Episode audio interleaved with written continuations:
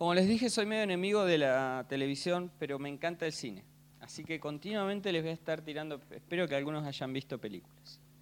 ¿Cuántos vieron 300? Bien. Ah, bueno, ¿vieron? Salís como que te querés comer al mundo después de ver 300. Hay, en un momento hay un diálogo que tiene eh, el rey Leónidas con Epialtes, o Efialtes, no me acuerdo en cómo se ubican ese jorobadete. El tema es el siguiente, Epialte, vamos que se llama Epialtes, pobre, lo mató la madre ya de movida, sanidad interior ya con el nombre no. Los empieza a seguir, en un momento se encuentran, el rey lo manda a llamar y empiezan a hablar, entonces le dice, por favor dame la oportunidad de pelear eh, con ustedes, yo quiero servir, los, los niños espartanos, si nacían deformes o con algún problema, eh, los mataban, ¿sí? Así empieza contando la película. Después recibían un entrenamiento, los molían a palo, qué sé yo, y más o menos los que quedaban medio cuerditos los mandaban al ejército. ¿Sí? Entonces, eh, Epialtes le pide por favor le dé la oportunidad, que su mamá arriesgó su vida, lo protegió, lo escondió para que no lo mataran, él creció así deforme, y su papá, que era guerrero, le enseñó a pelear. Entonces le dice, a ver, mostrame la lanza, y, y Epialtes empieza con la lanza, parece Mortal Kombat del chabón, la tenía re clara con la lanza.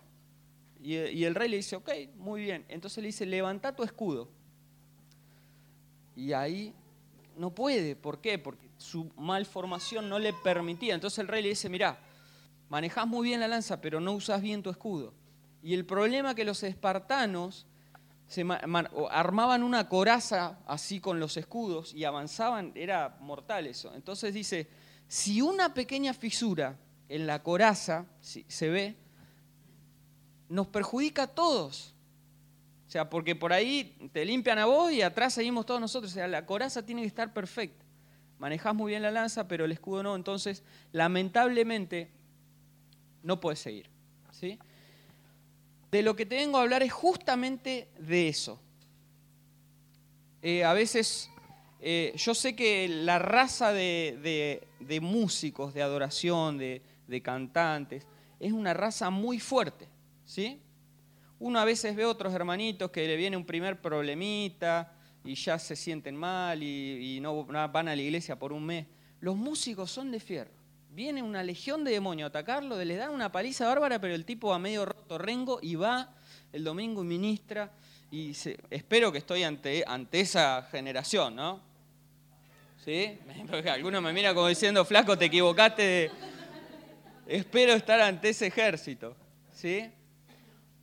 Pero a veces nos, somos, no, le tenemos miedo así, vos decís, bueno, che, tenemos que ministrar una campaña de anacondia. Vos sabés que ahí va desde el jefe hasta el más pinche de los demonios y se pude todo. Y hay que ministrar y vamos a ministrar ahí, nos metemos. ¿Sí? Pero no nos damos cuenta que a veces pequeñas fisuras pueden llegar a destruirnos. Y te voy a hablar de tres fisuras, si se quiere decir, principales, que hoy vos y yo vamos a analizar nuestro corazón y vamos a tratar de que Dios arregle y trate con eso. ¿Sí? Quiero que anotes por ahí primera de Juan, capítulo 2, versículo 12 al 14.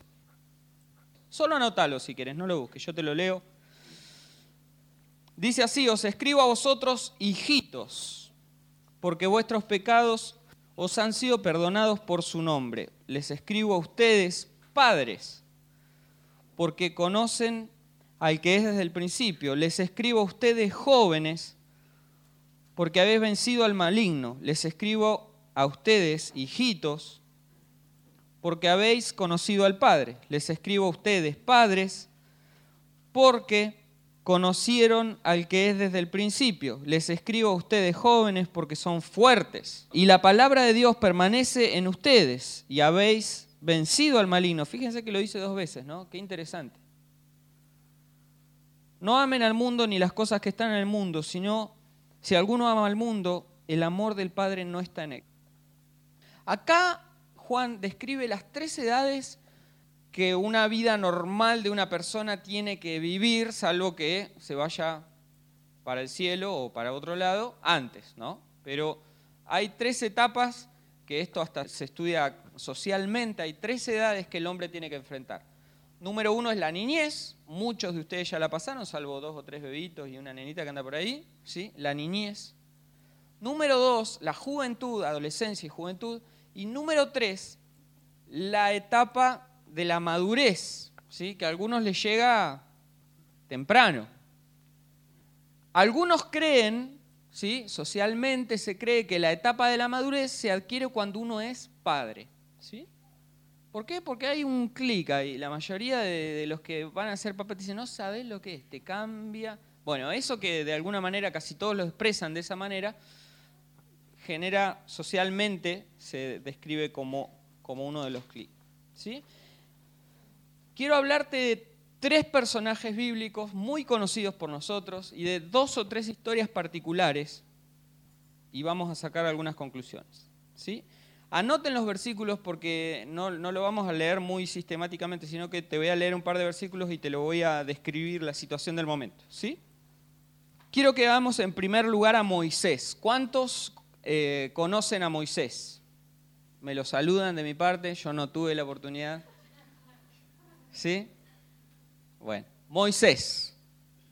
Fíjense lo que dice Deuteronomio 34, 7 en adelante. Dice que era Moisés de edad de 120 años cuando murió. Sus ojos nunca se oscurecieron, ni perdió su vigor. Lloraron los hijos de Israel a Moisés en los campos de Moab 30 días, y así se cumplieron los días del lloro y del luto de Moisés.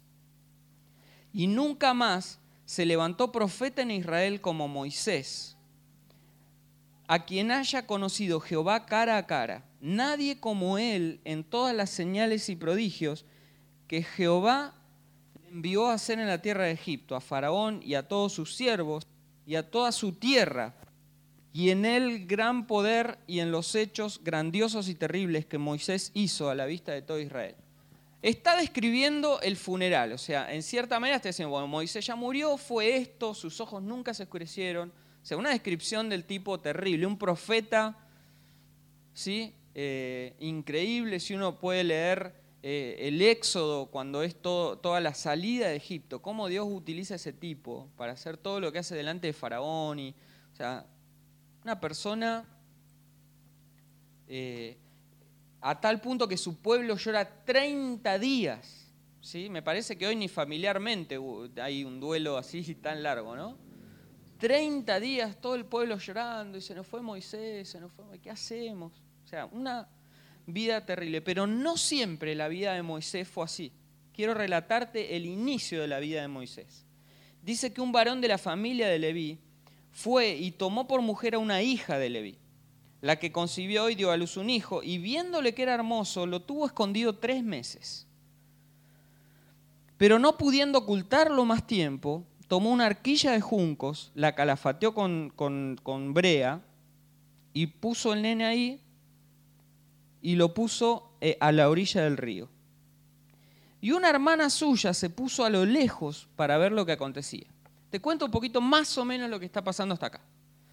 Nace Moisés, pero nace en un momento complicado, donde el pueblo de Israel está eh, cautivo en Egipto, y el faraón había dado la orden que todo, eh, todo hijo varón que naciera lo tenían que matar. ¿Por qué? Porque Faraón dijo, che, estos están creciendo mucho, no va a ser cosa que de un día para el otro se levante una turba y nos quiten, nos quiten todo. Más vale castremos de alguna manera la raza que queden las mujeres solamente para tareas, total, es una raza supuestamente ellos pensaban débil, no nos van a querer gobernar, entonces no hombres, ser hombres. Si nace un bebé varón hay que matarlo. Entonces la madre de Moisés lo vio bonito dijo, lo voy a esconder, no sé, cómo, dígame cómo se hace para esconder un bebé tres meses, porque los tipos estaban relativamente bastante controlados, ¿no? Yo me imagino, no sé, eh, debería tener una cabra, una burra, algo de que donde Moisés abría la boca lo enchufaba la teta de la burra para que se calle la boca, ¿sí? Las mamás que son mamás así chiquititas, ¿qué haces? Cuando empieza a llorar seguro quiere teta, lo mete ahí y se calma. Pero te imaginás, Moisés lloraba, ya no quería más teta, lloraba porque no tenía y dale con la burra. Pobre, estaría en una pelota Moisés.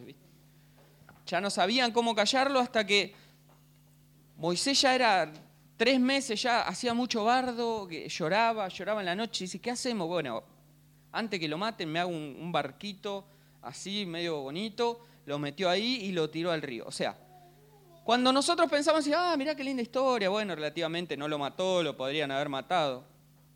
Pero espiritualmente acá hay algo muy fuerte porque hay un abandono.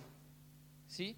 Aunque tal vez Moisés tenía tres meses y en lo natural no entendía lo que estaba pasando, un nene de tres meses no puede razonar y decir, oh, me abandonó mi vieja, pero en lo espiritual se produce ahí una raíz de rechazo muy fuerte. ¿sí? en un momento Moisés está ahí navegando en el río y baja la hija del faraón con todo un séquito, ¿sí? Y baja acá, porque iban al, Nilo a bañarse o a, a, salir en la tapa de gente, ¿sí? O de caras. Entonces iba, claro, porque los de Egipto caminan así, no sé, no me sale mucho a mí, pero... Atrás, ¿sí? Y de repente ve eh, el Moisés con el bebé adentro. Y les dice, a ver, agárrenlo. Porque claro, era la hija del faraón. No le iba a decir, che, a ver, ¿para qué voy yo? No, ella no iba. O sea, agárrenlo. Bueno, total que lo agarren, ay, qué bonito, Moisés, venga para adentro. Y se lo lleva. ¿Sí? Ahora, dice que cuando abrió el, barquito este y vio al niño, y aquí que lloraba, teniendo compasión de él, dijo, es de los hijos de los hebreos. Entonces la hermana que estaba espiando le dijo, voy a llamarle una nodriza de las hebreas para que lo críe. Y la hija del faraón respondió, bueno, anda entonces, y fue, buscó la doncella y llamó a la madre del niño. ¿sí? Entonces la mamá verdadera de Moisés lo cría un tiempo, pero lo cría, eh, le dice, mira, llévamelo y críalo, pero, o sea, lo crían a Moisés, quiero que entiendan, los que no vieron El Príncipe de Egipto, véanlo, porque está muy buena. Ahí muestran un poco cómo es la, infancia de Moisés. Está muy bien, Spielberg captó ahí un par de cosas muy copadas. Y cuando uno se pone a pensar, decir, bueno, fue criado, fue enseñado, uno lo piensa con la mentalidad de ahora, bueno, fue a la primaria, fue al jardincito. No, no había jardín ni primaria ni secundaria en esa época. A ver, ¿cuántos tienen más de 25 o 26 años acá? Bueno, ustedes se van a acordar, el resto métanse en internet, que ustedes ya están más modernos, y se descargan algún capítulo de Heidi. ¿Cuántos vieron el que se ríe? ¿Cuántos vieron Heidi? ¿Sí? Abuelito, dime. No la voy a cantar toda, ¿eh? pero es esa. Bien. Heidi tenía un amigo, ¿cómo se llamaba? Ah, vieron que la vieron, ¿eh? Después se ríen. Pedro. Y Pedro, eh, Pedro y Heidi tenían una amiga que estaba en silla de ruedas y se llamaba. Muy bien. Clara tenía una nodriza. Ustedes se acuerdan, la mamá era más mala que la sarna. Y tenía una nodriza, que era la maestra. ¿Era buena? No. Porque las maestras, si ahora están medias piruchas, perdón si hay una maestra, pero viste que ahora hay que tener carácter para darle clase a los pibes. Si no te pasan por arriba. Imagínate las nodrizas. Cuando antes te daban, mi vieja me contaba que se criaba, le, le daban con el puntero. Si escribía mal, ¡pum! Si era zurdo, ¡pum! O con el borrador, pero no hace. La generación de mi vieja, por ahí estaba copiando y volaba el borrador. ¡Pah! Re loco. Este, Imagínate la época de Moisés. ¿Sí? El tipo a los 10 años ya era un estratega de guerra.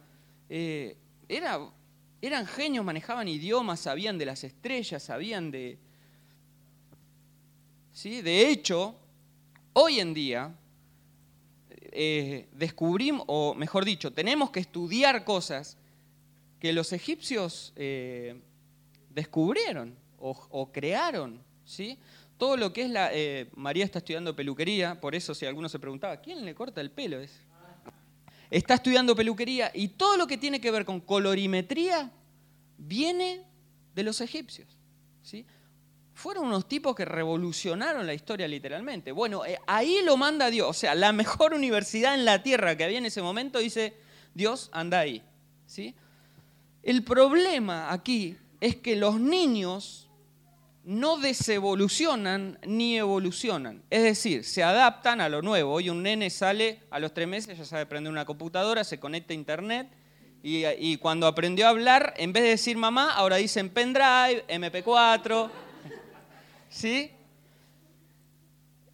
El, el, nene se adapta, pero no evoluciona en cuanto a sus sentimientos. El niño es niño y debe ser niño tanto como los hijos de Adán como los que van a salir el último día de la tierra. ¿Sí?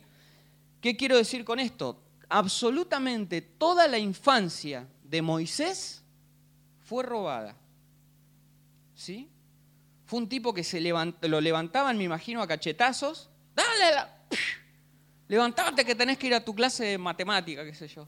Y Moisés ahí iba medio a bañarse, ¿sí? Y a estudiar, y, la tarde comer, y después estudiar, y seguir estudiando, y, ¿sí? Toda una infancia cuando Moisés tendría que estar jugando con los cabritos, no sé, qué sé yo, o haciendo barquitos en el río, no. ¿Sí? Toda una infancia robada. ¿Qué trajo como consecuencia de eso?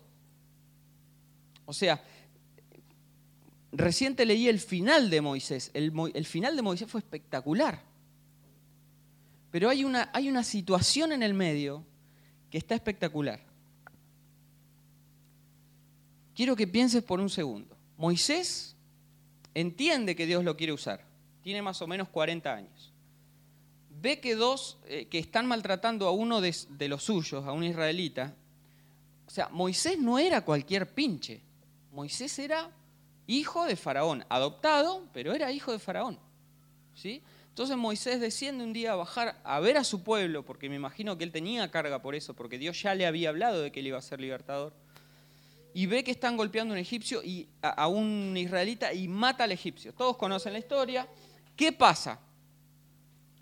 Moisés tiene que huir, ¿sí? Porque después se dan cuenta que ni el pueblo de él quería de esa forma y tiene que huir. Se va al desierto. Está 40 años peinando oveja en el desierto.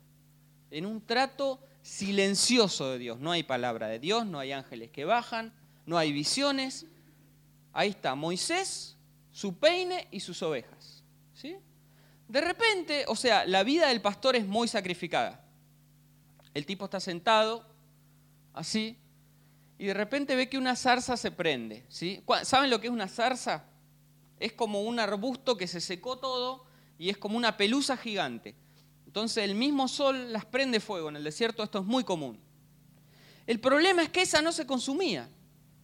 Y quedaba prendida y quedaba prendida y quedaba prendida. Entonces yo supongo que la vio y dijo, ah, bueno, era parte, parte del, del ambiente, parte del lugar. Pero la vuelve a ver y sigue con fuego. Espera un rato más y ve que sí. Y entonces se para el tipo curioso y se acerca a ver, se va acercando y dice, qué cuando se va acercando, ¿qué pasa? Dios le dice, Moisés. Moisés le vuelve a decir Dios, sacate las zapatillas porque el lugar donde estás es santo. Ah, la piparola. 80 pirulos tenía acá Moisés, ¿sí? 80 años. Dios le dice, Moisés, vas ahora, porque te tuviste que comer 40 años en el desierto en silencio, pero esta fue mi escuela. Te capacitaron en Egipto para algunas cosas, pero yo estos 40 años de silencio me sirven para moldear tu carácter, para transformarte, para Entonces ahora estás preparado, yo Dios considero que ahora estás preparado para libertar a mi pueblo. Moisés le dice, no, yo soy tartamudo, no voy a poder. ¿Qué le voy a ir a decir al faraón? Me van a recriminar el crimen que tuve que dice, hace 40 años me van a matar. No, le dice Dios, vos andá. Y, Moisés le dice, pero ¿en nombre de quién voy? Vos andá de parte de yo soy el que soy. Imagínate ahora entrar a, no sé, ¿cuántos están buscando laburo acá? A ver, levanten la mano. Bueno, imagínate, no sé, hay alguna multinacional acá, una, vamos a suponer Ford. Vos querés ser vendedor de Ford. ¿No? Entonces vas, quiero hablar con el gerente. Sí, ¿de parte de quién? Te va a decir. Vengo a hablar eh, de parte de soy el que soy. ¿Sabe qué? Hacé sapito en Bahía Blanca. Era re loco lo que Dios le dice a Moisés. No tenía casi ni sentido. ¿Sí? Bueno, Moisés de alguna manera entra y le dice, pero, pero ¿qué voy a hacer? Le dice a Dios. O sea, no, no tengo palabra, ¿qué le voy a decir? Entonces, Dios le dice algo muy interesante. Le dice, ¿qué tenés en tu mano? Pastor de ovejas, ¿qué iba a tener en la mano? Lo vemos en todos los dibujitos y, caricaturas que hay de Moisés. Una vara, un palo, ¿sí? No era mágico, no era, era un palo. Bueno, entonces le dice Dios, vamos a hacer una cosa, tíralo al piso. Bueno, lo tiro, lo suelta, cuando cae se transforma en una víbora. Pero ese no era, no era el, el, problema, el problema es que la víbora lo empieza a correr a Moisés. ¿Sí? Vos imaginate esta situación, una persona de 80 años hablando con una zarza de fuego, tira un palo al piso, se transforma en víbora y lo empieza a correr. ¿No? Me imagino el diálogo, porque Dios seguía hablando con Moisés. Entonces la zarza acá al medio, Moisés corriendo alrededor, la víbora atrás. Y no te creas que la víbora es la que vemos. Hay víboras que literalmente superan la velocidad de un atleta. ¿sí? La mamba negra, por ejemplo, puede llegar a correr 40, no, 40 no, 22 eh, kilómetros por hora. ¿sí? Así que si ven una víbora negra, mira, ni corran, más vale trepar, porque no sé a qué velocidad trepa, capaz que son más rápido vos. Bueno, la cosa es que el tipo está corriendo así y dice, Dios, ¿qué hago? ¿Qué hago? Y fíjate Dios, decime si no es su capo. dice, agarrala de la cola. ¿Cómo? Si la estaba corriendo. O sea, ahora tiene que correr más rápido que la víbora para agarrarla. No, no, yo quiero... Les dije que me gusta el cine. Yo, el día que vaya al cielo, le voy a pedir al Señor, no sé, que me fabrique con unas nubes una bolsa de pochoclo. Yo quiero ver eso. Quiero ver, hay dos o tres situaciones que yo quiero ver. Yo quiero ver a Moisés tratando de agarrar a la víbora. Por favor. Bueno, total que no sé cómo hace, le hizo una trampa a la víbora, la agarra de la cola, otra vez vara. ¡Ah! ¡Qué bueno que está esto! Le dice Dios, bueno, pero acá no termina. A ver, mete la mano a tu bolsillo. Ok, la mete. Ya estaba canchero Moisés porque estaba chocho con, con el palo que se hacía víbora mete la mano, le dice, bueno, ahora sacala. La saca, dice que la saca blanca de lepra. Yo no sé cuántos vieron alguna vez algún documental de alguna enfermedad en la piel, pero la lepra, literalmente la carne se podría, ¿sí? Ahí voy. Moisés mete la mano, no siente nada, la saca toda podrida. ¿Sabés qué asco, qué desesperación? ¡Ah! Y le dice, pará, pará, pará, no te mates, no haga nada, metela de vuelta. La mete la saca limpia. Y empieza Moisés, tira la vara, mete la mano, se enloquece. Estaba re bueno. ¿Sabés qué estaba pasando en, en ese preciso momento? Dios estaba sanando el niño de Moisés. ¿Sí? A los 80 años, Dios se pone a jugar en el medio del desierto con unas ovejas locas de testigo a la mancha con Moisés. Terrible. ¿Saben qué pasa después de eso? Moisés sale y se transforma en el mejor líder que tuvo Israel. Un corazón aguerrido, se metió con Faraón, le atiró la víbora el primer truco, le dice, toma. Estaba emocionado, después se le pinchó el lodo y dijo, ah, tengo que volver a la zarza, ve qué me dice porque los brujos hicieron lo mismo. ¿Sí? Y viene, pero Moisés nunca fue igual después de ese encuentro. ¿Sí? Eh, Dios trabajó en ese niño y a los 80 años lo pudo restaurar y hacer un antes y un después de eso. Te voy a contar de otro personaje y ahí vamos a avanzar en otra de las edades. Hay un joven que es el, más grosso, siempre que vas a un congreso de jóvenes te van a predicar de él, y es David. ¿sí? Mira, te voy a contar que dice que en un momento, David eh, hasta, el, hasta el día de hoy es el mejor rey que tuvo Israel. Vos le habrás a un judío de David y el tipo se emociona, llora, ve la bandera con la estrella de David, o sea, la bandera de la nación tiene la estrella que David usaba, o sea, lo aman, ¿sí? ¿Por qué? Porque fue, fue un tipo que eh, fue el, el, rey que más le hizo conquistar a Israel, ¿sí? David literalmente conquistó toda la zona a tal punto que Salomón no tuvo que pelear ni con la suegra. Ya le había conquistado todo David, un capo, ¿sí? Le entregó todo en bandeja. Entonces, eh, dice que eh, vamos a ir al momento en que David es ungido. Eh, Samuel le dice, te voy a mandar a tal lugar, vas a ungir a uno de los hijos de Isaí de Belén. Ok, Samuel se manda, llega a la casa, toca timbre, habla con Elí y le dice, mira, uno de tus hijos va a ser el próximo rey. lo llamó al que a su parecer, tal vez al, primogénito llamado Eliab, ¿sí?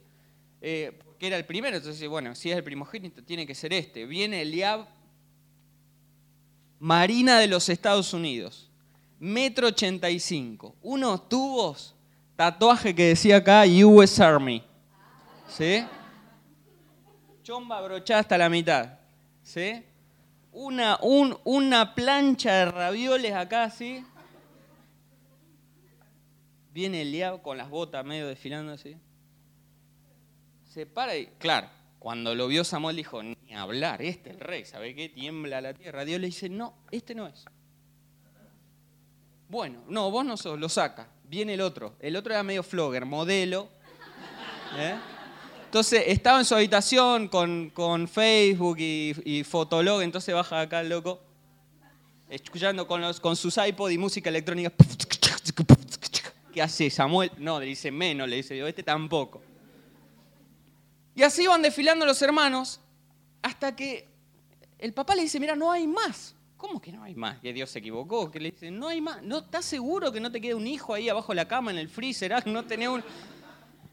dice, mira, me queda uno está apacentando las ovejas en el campo. ¿Sí? Y Samuel dice, bueno, llámalo porque hasta que no venga no comemos ni voy a ungir a nadie. Bueno. Te voy a contar algo. En el tiempo de Moisés era muy natural que la familia se encargara del cuidado de las ovejas o del ganado, de lo que de la empresa familiar, ¿sí? De hecho, todos recordarán la historia de José, que cuando a José lo van a vender, ¿qué van a hacer todos los hermanos juntos? ¿Qué van a hacer? Van a llevar las ovejas, van a pastar las ovejas.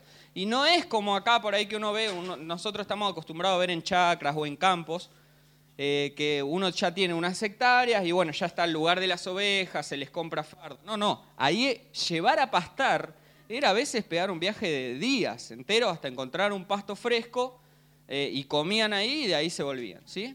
Era muy normal en esa época, pero en la época de David, propiamente de David, es un trabajo pago. No lo hacía la familia. De hecho, era una de las peores profesiones del momento. Era un trabajo muy arriesgado, por lo cual, si la familia no podía pagar, el menos indicado para hacer el trabajo era el menor, generalmente era el mayor. ¿Por qué? Porque pasaban muchísimas noches afuera, el desierto de esa zona tiene la característica que de día es hace mucho calor, 50 grados, ¿sí? Y de noche hay temperaturas bajo cero, entonces los tipos duermen a la intemperie, se cubren con, piel. O sea, un laburo horrible. Vi un documental de eso en, en, National Geographic y contaba, por ejemplo, que el pastor que va a pastorear esta, esta, este tipo de cosas si viene un león, un oso, un lobo a, matar una oveja y se la lleva, el pastor tiene que salir a buscarla. ¿sí? Ahí les va a caer la ficha de muchos versículos que leen. Tiene que salir a buscarla. ¿Por qué la salía a buscar si el lobo ya la había matado, no había forma de recuperarla? ¿Por qué? Porque si la persona no llevaba aunque sea un trozo del animal muerto, se lo cobraban o se lo descontaban del sueldo. ¿sí? Entonces decía, ¿Por qué? Porque el dueño iba a pensar, se lo partió en un asadito. Vino una jauría de lobo y el loco venía gordo con 40 kilos de más. Nada, ¿qué lobo? ¿Te lo lastraste vos? No. Entonces por eso tenía que llevar la prueba de que había sido un lobo, un oso, un león, ¿sí? Por eso van a ver que David, cuando se enfrenta a Goliat, ¿qué le dice a Saúl? No, pará, porque ah, tu siervo acá, cuando venía un lobo, un oso, a querer robarme una oveja, yo iba y le daba al oso, y si hacía el loco lo mataba también. ¿Sí? ¿Ven? Ahí viene el versículo. Entonces, era un trabajo súper arriesgado. David, como hijo menor, la tradición judía dice que el menor era el que tenía que estudiar, ¿sí? Por eso José recibe la túnica de colores, porque era el menor, era el mimado, se la pasaba estudiando con su papá. A tal punto que después de que José es vendido, que nace Benjamín, Benjamín eh, no lo dejaban salir ni al kiosco Benjamín. Todo el día bajo la pollera de, Jacob, por miedo a que, a que, le pase lo mismo que a José. ¿sí? Eran, eran muy cuidados los, los hijos menores. Acá vemos un caso totalmente distinto. David, bardeado por su familia, olvidado, ¿sí? David tendría que estar estudiando, preparándose para, enfrentar la vida en alguna profesión, el tipo cuidando las ovejas, haciendo una, la peor de las tareas y supongo que gratis. ¿sí? Muy bien, total que Dios se presenta a David, Dios lo unge, le derraman el aceite, David no entiende nada, porque ni bien llega y le dice, che, sí, ¿para qué me llamaron? No, era así nomás lo agarra Samuel y le tira un, coso de, aceite encima. David no dice, listo, ya está, listo, bueno, me voy. Y se fue, no entendía nada. Bueno, hasta que después se entera que lo ungieron como rey y todo. En un momento, David se enfrenta a Goliat, lo mata. Entonces Saúl dijo, ah, no lo puedo creer, este pibe tiene que venir conmigo, vení con nosotros, vamos. Entonces venía David, venía todo el ejército de Israel, triunfante, todos tocando pitos y cornetas en las calles, tirando papelitos picados, todo. ¡Eh! Encima habían derrotado al ejército que los tenía locos, los amedrentaba que todas, todas las doncellas de Israel salieron a recibir a quién? No, salieron a recibir a Saúl, porque Saúl era el rey. ¿Cuántos vieron Troya? Bueno, en un momento, ¿cómo era el, el héroe Brad Pitt? ¿Pero cómo se llama? Aquiles. En un momento Aquiles se enoja con el rey y le dice, vieron que en una, charla en la carpa le dice, ¿tú, Victoria? ¿De qué me está hablando si lo limpié todo yo solo? ¿Sí? ¿Por qué? Porque por más que el soldado pirulito mataba al ejército, el que se lleva la gloria del rey. Siempre. En este caso, salen a recibir al rey, todo el mundo. De hecho, la canción que cantan las doncellas, ¿para quién es? Para Saúl. Empiezan a cantar. Y de repente todas las chicas de a coro Sí, David venía, no entendía nada. Venía así, todo, el rey venía de acá saludando en su carruaje. Y atrás venía David con los pelos de, de Goliat y la cabeza arrastrando. Él contento, ¿te imaginas? Un pibe de 16 años que le pase eso. Imagínate que le salvás la vida a Kirchner, o bueno, ahora a Cristina, y Cristina te dice, bueno, venía a un desfile con nosotros. Todo el mundo la va a ver a Cristina, pero vos estás ahí a 20 metros. El loco iba contento, y aparte con la cabeza de gigante. Y las chicas empiezan a cantar. ¿Qué le empiezan a cantar? David, Saúl mató a miles, David a sus diez miles. Y David acá se empezó a poner contento. Nadie lo había honrado antes. Lo mandaban a peinar ovejas al desierto, solo con una arpita. Y ahora de repente todas las chicas, otra que la cumbio, era el fotolog más visitado del de David. David aparecía así con la cabeza de Goliat, las mejores fotos estaban en las de David. Estaba chocho el tipo. Después de eso, David nunca fue igual. De hecho, él no volvió a la casa de su papá. Solamente volvió un par de veces a cuidar ovejas, pero no se habla que volvió propiamente a la casa de su padre. Dios había tratado con el rechazo en David.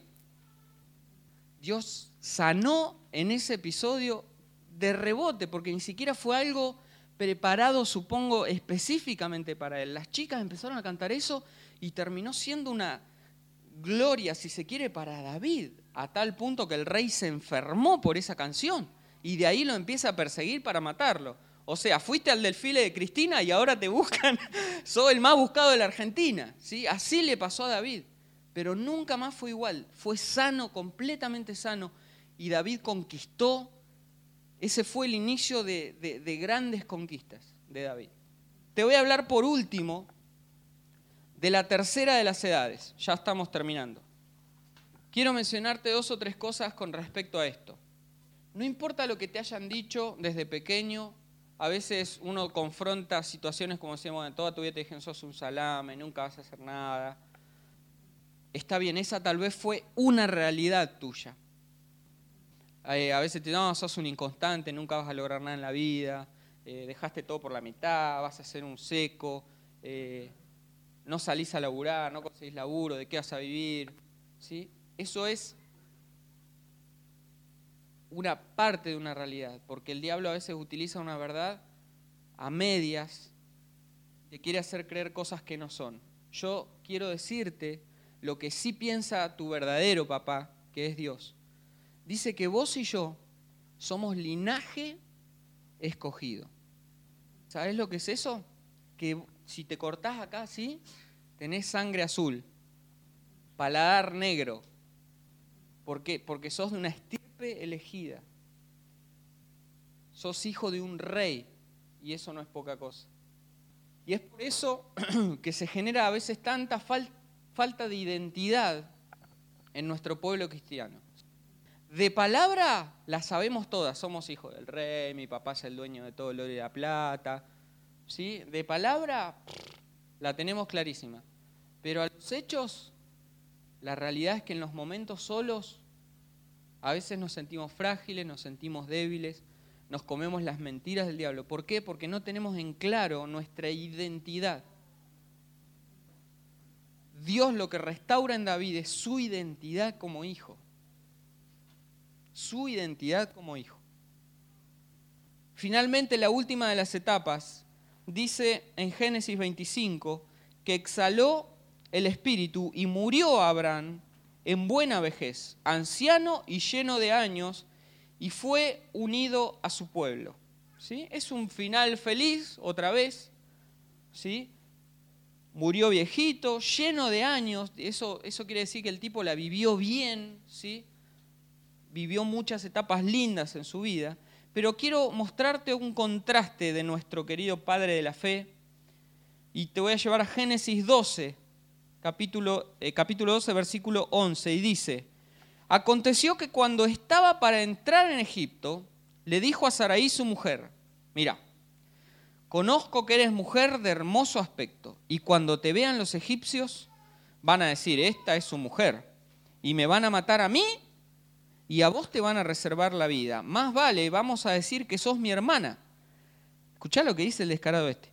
Para que me vaya bien a mí por causa tuya y viva mi alma por causa de ti.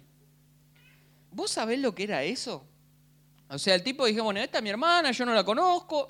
Entonces el primero que atacaba ahí era el faraón o los reyes. Decía, bueno, no le importó nada. O sea, el tipo quería salvarse. Y bueno, si te pasa lo que te pasa, que te pase. Basta que yo me salve, yo quiero seguir viviendo. un pensamiento totalmente egoísta. El tipo está en su carpa, durmiendo, y Dios lo llama. Le dice, venía fuera de la carpa, ok, ahí voy. Te voy a dar un hijo. Ah, pará, yo ya tengo 90, ya estamos para atrás, no llego. No, no, yo te voy a dar un hijo. Le dice, bueno, ok. Va con Sara, no pasa nada con Sara. ¿Qué hace el desgraciado? Se la agarra a Agar. Bueno, si no puedo con Sara, voy con quien venga. Lo importante es tener un hijo. Otra vez, el tipo solo pensaba en él, solamente en él. Tipo súper egoísta y estamos hablando del padre de la fe.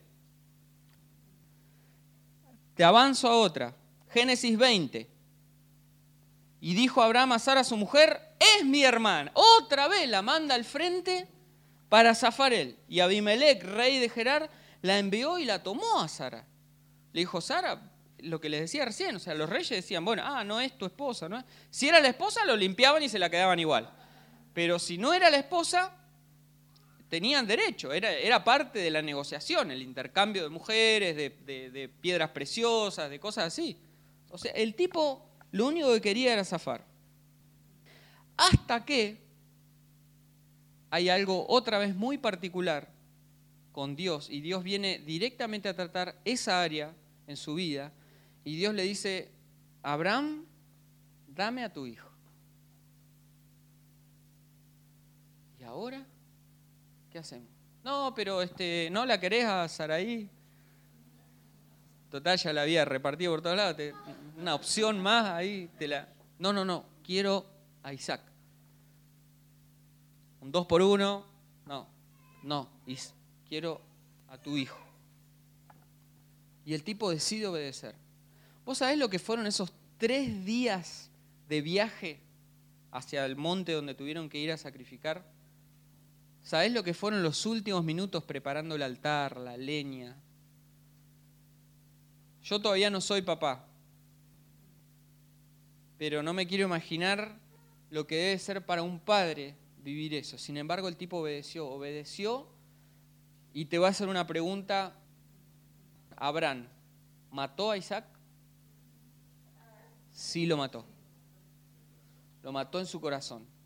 ¿sí? El tipo ya estaba bajando y viene un ángel a las chapas, le dice, pará, loco, pará, pará, que ya Dios dijo que no. Y lo frena. Ya lo tenía decidido, ya estaba a milésimas de segundo. Y Dios le dijo, aprobaste. Prueba superada y a partir de ahí, Abraham es otra persona. ¿Por qué? Porque necesitaba cambiar su corazón de egoísta, siempre pensando en él. El corazón de padre siempre es dar. Nuestro papá nos amó tanto que ¿qué hizo? Dio. La esencia de Dios es dar. Por eso hay tanto poder en la siembra. Cuando vos sembrás algo, cuando vos regalás algo, cuando vos sembrás, y no estoy hablando solamente de dinero ni de objetos, cuando vos sembrás tiempo, cuando vos sembrás palabra. Por eso hay tanto poder. ¿Por qué? Porque hay algo en el dar. Toda la creación está basada en dar.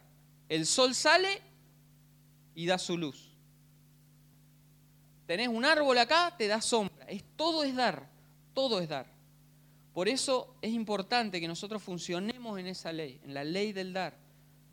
Y cuando Dios viene y te pide algo que realmente te duele, llámese algo material, llámese algo afectivo, llámese algo, un hábito, lo que sea. Cuando Dios viene y te lo pide es porque te va a llevar a otro nivel, a otro nivel. Quiero que por unos minutos cierres tus ojos y pienses unos minutos. Te quedes en silencio. Yo no sé cuál de las tres etapas Dios tiene que sanar. A veces Dios tiene que sanar nuestra etapa de padre sin serlo eh, biológicamente, ¿sí? Porque tenés un corazón egoísta, porque lo único que pensás es en vos, en tu bienestar. Dios tiene que venir y tocar tu corazón de papá y hacerte entender que en el dar hay mucho más que en el recibir. Tal vez estás en una etapa de joven donde te sentiste rechazado por tu propia familia, por tu propio entorno, por la iglesia, por un ministerio, por un liderazgo, por un grupo social, por un grupo de amigos, por la escuela. En, algún, en alguno de esos lugares el, el diablo logró colocar una semilla de rechazo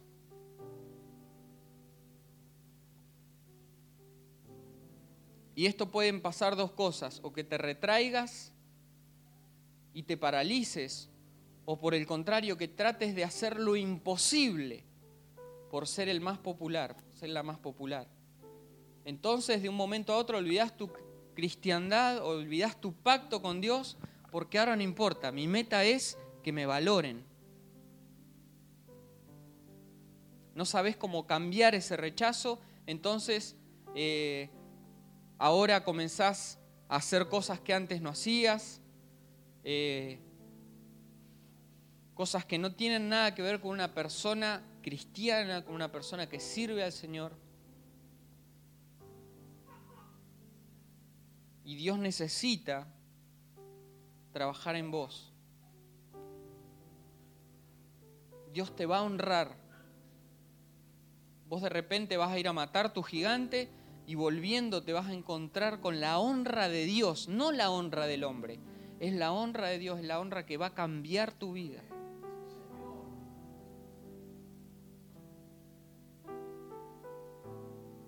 Tal vez estás en una etapa donde tenés que sanar a tu niño. cuando eras chico, en vez de ir al jardín o en vez de, de estudiar, tuviste que salir a laburar te robaron tu creatividad, te robaron tu imaginación. Es increíble cómo el diablo ataca contra los niños.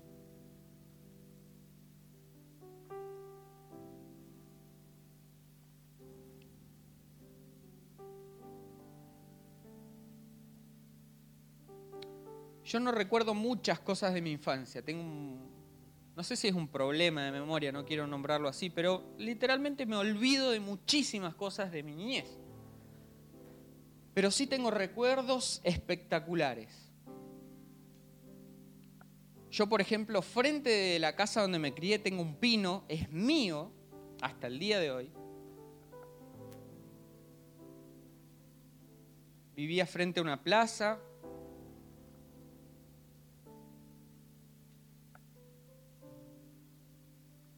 Y recuerdo que todas las tardes me cruzaba esa plaza y era como, como un mundo de maravilla. De repente un simple palo era un avión.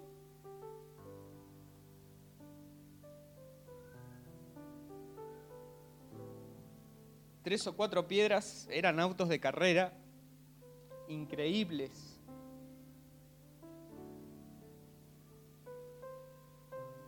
Mi pino podía volar se iba por horas.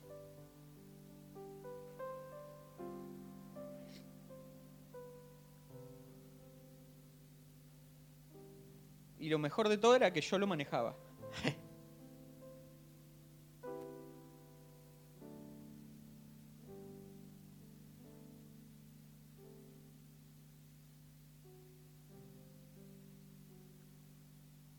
Dios necesita restaurar tu niño.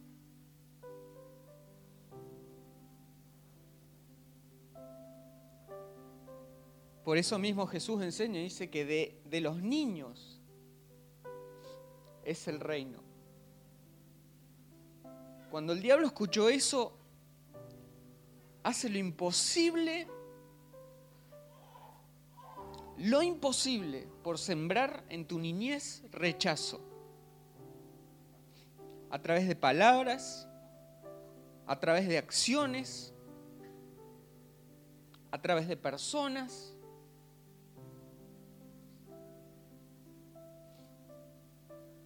Porque por todos los medios el diablo va a intentar que no heredes el reino.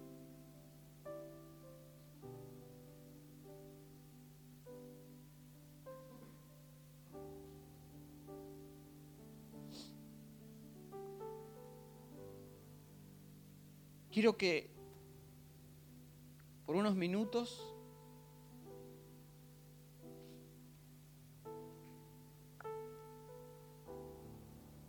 pienses que cuál de las edades es la que Dios tiene que sanar, o tal vez son todas. Y que ahora, aunque no es un lugar muy íntimo porque somos muchos, pero que busques un unos minutitos de intimidad ahí. Si querés, inclinar tu cabeza, pero de alguna manera tener un tiempo de intimidad ahí con Dios y empezate a dejar ministrar por el Espíritu Santo. Yo no sé qué va a hacer Dios porque es súper creativo. A Moisés le tuvo que transformar un palo en víbora y hacerlo correr a los 80 años alrededor de un fuego para que él sintiera lo que era la niñez. A David lo tuvo que exponer ante toda la juventud de esa época, ante todos sus compañeros tal vez, sus amigos, honrarlo de esa manera y que todo el mundo a una voz cantara semejante canción.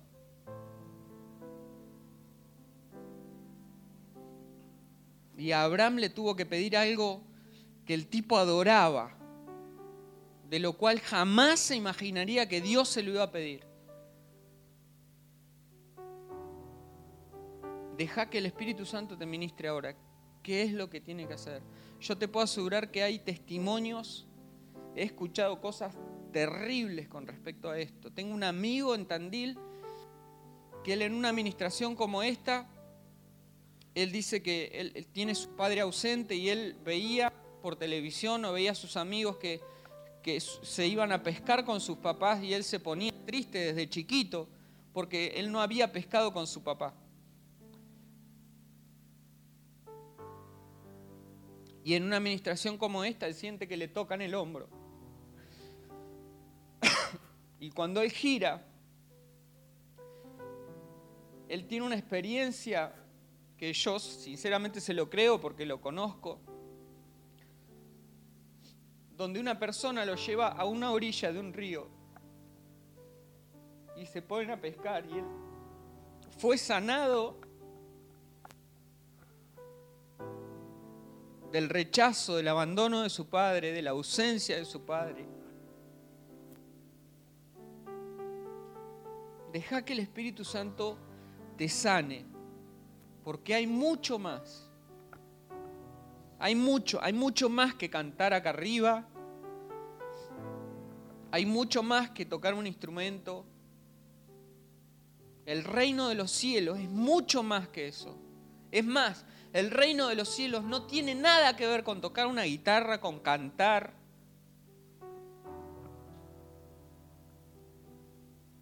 El reino de los cielos no tiene nada que ver con que Dios te use para hacer una tarea. Dios también usa demonios para hacer tareas.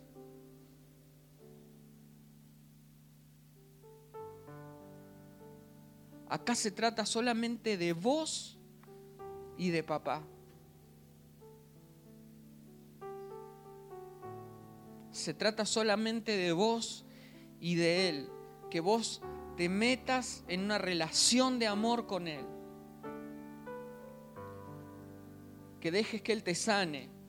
Tenemos nuestras iglesias llenas de gente lastimada, dolida, enferma, con falta de perdón, porque en algún momento hubo rechazo.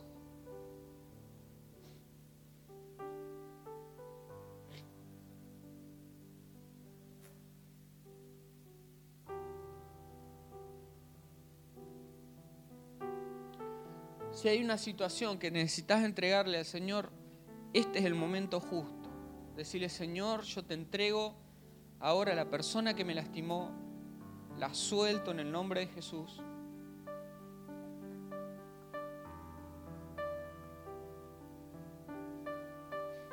Este es el momento de decir, Señor, si hubo una, un profesor, una maestra que me avergonzó,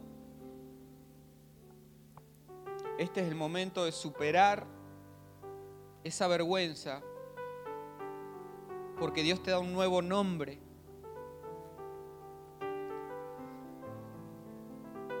Si hay un grupo de amigos que te rechazaron, te hicieron de lado, este es el momento de dar un paso adelante. Señor, te entrego esta situación, este problema.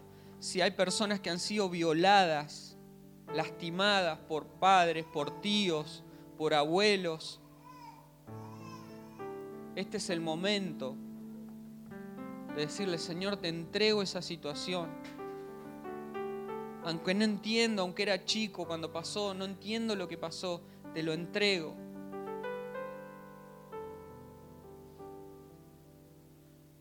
No es que Dios lo permitió, pero sí te aseguro que Él va a transformar todo ese dolor reprimido, todo eso lo va a transformar en bendición, lo va a transformar para bien.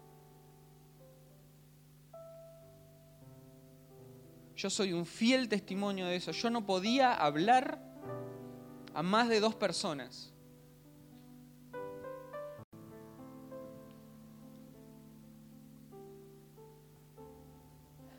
En un acto de una escuela me hice pis en mi asiento porque no me animé a pedirle permiso a mi profesora para ir al baño. A ese nivel te estoy hablando.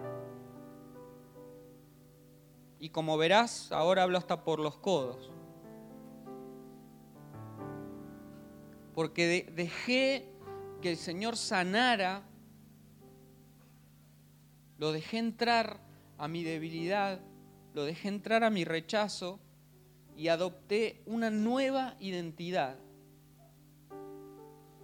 Una nueva identidad. Nos falta una nueva identidad.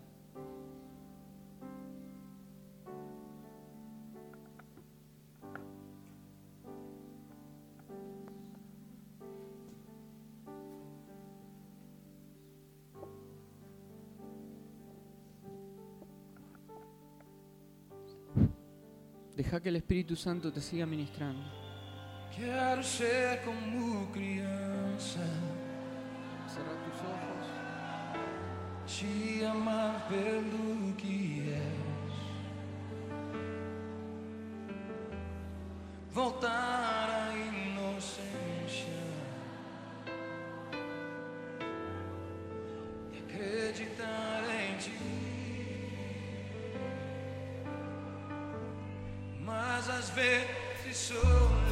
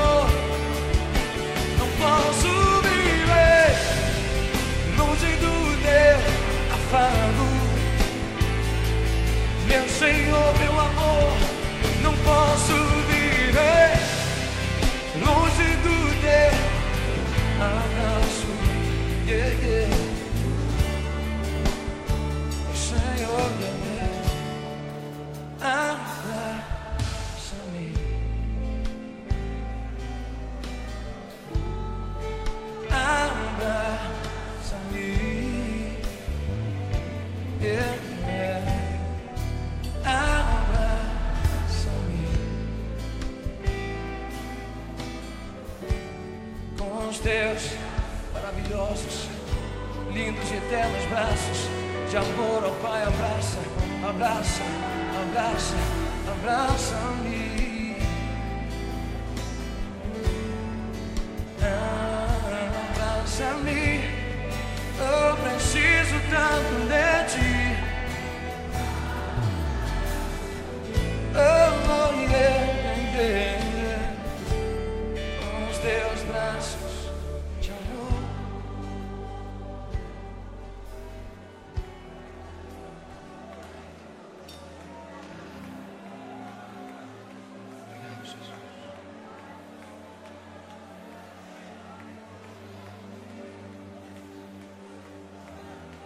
Deixa o Senhor usar os teus braços. Abraça o teu irmão. Abraça o teu irmão. Não precisa orar, não precisa clamar nada, só, só, só deixa ele usar os teus braços para alcançar a vida do teu irmão. Alcançar a tua vida através dos braços do teu irmão. Deixa ele tocar naquele lugar, aquele lugar íntimo profundo que só ele conhece. Que só ele conhece aquelas dores que o homem não vê, que o homem não percebe, mas que estão escondidas, ocultas lá no íntimo do teu interior. Aquelas decepções, aquelas tristezas que ninguém conhece a não ser Ele. Deixa Ele ir lá no profundo do teu íntimo, no profundo do teu ser e arrancar essa noite. Enquanto Ele te abraça, enquanto Ele move sobre a tua vida, enquanto Ele rasga os céus e se manifesta a você, enquanto a Sua presença enche este lugar, deixa Ele tocar você, deixa Ele curar você, deixa Ele libertar você, deixa Ele sarar você, deixa Ele avivar, renovar, levar você a um novo patamar de intimidade com Ele, deixa Ele te restaurar.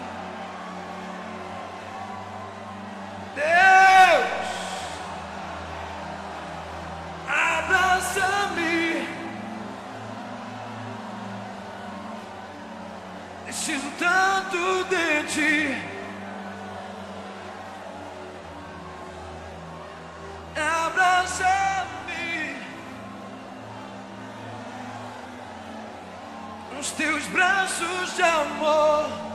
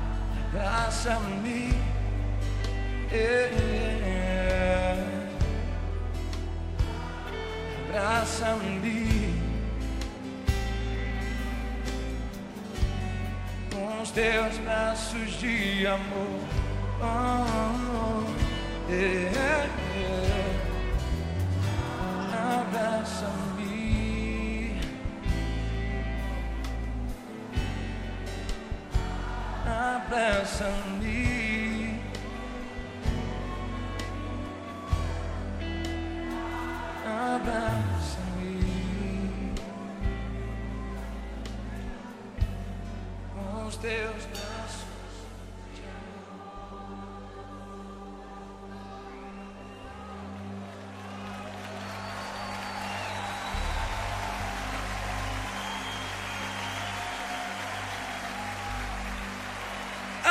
Alegre-se! Alegre-se! Alegre-se! Ele é maravilhoso. Sabe, eu sou fã do salmista Davi. Em primeiro lugar, ele tem um nome que é muito chique, né? Davi, David, David, Davi. assim. Mas em Salmos capítulo 9, versículo 2, ele vira para o Senhor e diz: Senhor, em ti me alegrarei e saltarei de prazer.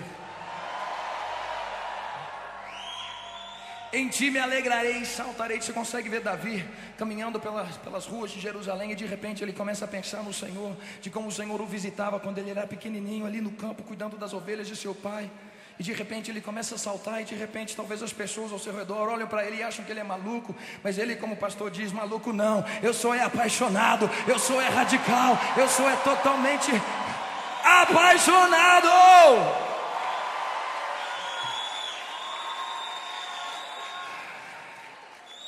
E a palavra de Deus nos ensina que ele é homem segundo o coração de Deus.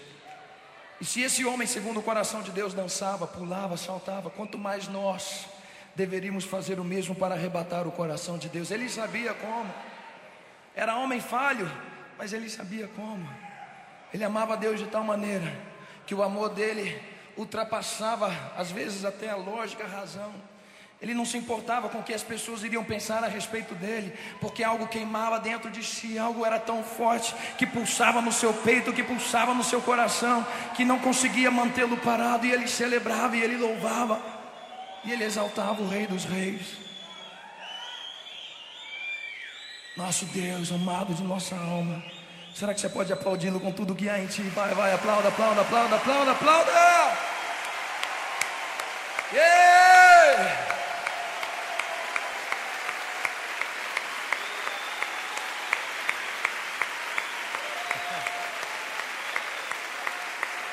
Aleluia, Deus. Aleluia, Senhor. Nós te louvamos. Nós te louvamos. Nós te louvamos. Tu és o único digno. Tu és o único digno. Oh Deus.